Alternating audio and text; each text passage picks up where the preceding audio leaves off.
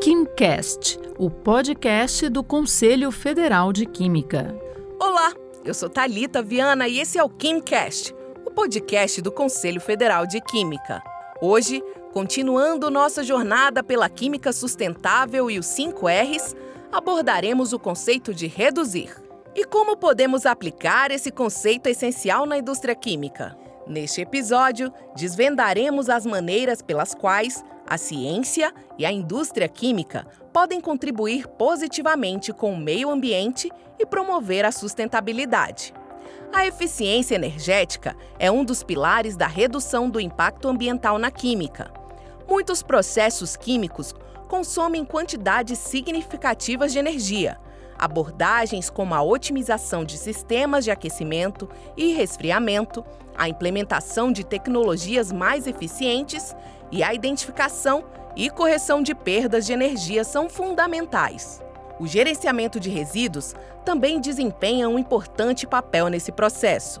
Essa redução pode ser alcançada por meio da reciclagem de materiais e solventes, minimizando perdas de produtos químicos durante a produção e desenvolvendo processos mais eficientes. Além disso, a adoção de matérias-primas renováveis em substituição às não renováveis contribui para a redução do impacto ambiental. O desenvolvimento de produtos mais sustentáveis passa pela redução de componentes tóxicos e danosos ao meio ambiente.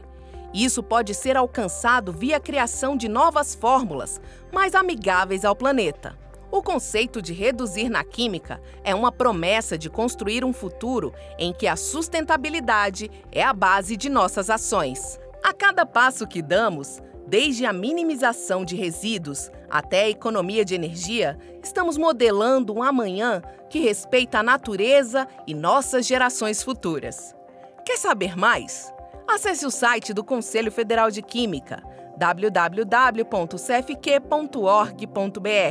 e siga o nosso perfil nas redes, é o arroba CFQuímica, que você encontra no Instagram, Facebook, LinkedIn, Twitter e TikTok. Obrigada pela sua companhia e até a próxima. Você ouviu o KimCast, o podcast do Conselho Federal de Química.